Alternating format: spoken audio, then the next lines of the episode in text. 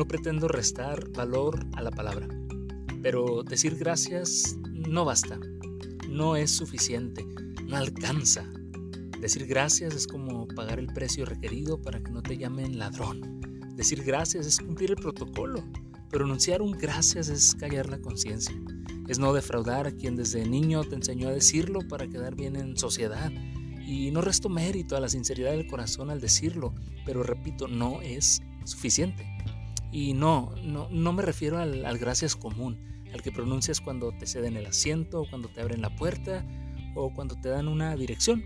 No, me refiero a ese gracias que posiblemente has silenciado por años, consciente o inconscientemente.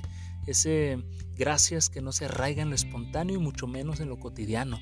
Hablo de ese gracias que percibes únicamente después de una profunda reflexión de vida y el resultado es darte cuenta de la enorme deuda que tienes con tanta gente que ha hecho tanto por ti.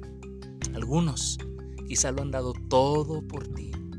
Piensa en tu madre, tu padre, hermanos, el profesor, la maestra, la tía, el tío, el vecino, el amigo, probablemente hasta algún desconocido, incluso Dios.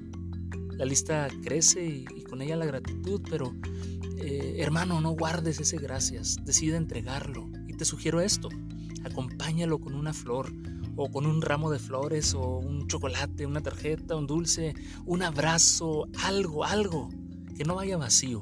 Y por favor, no te confundas, no se trata de cantidad, se trata de desprender, de ir más allá de la palabra, se trata de dar sentido a la palabra gracias, pues gratitud es dar.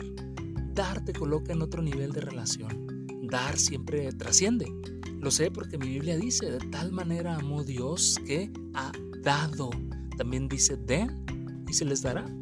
No hay duda, la mejor manera de agradecer es dar. Yo soy Jaime Holguín y esto es algo para decir hoy y mañana.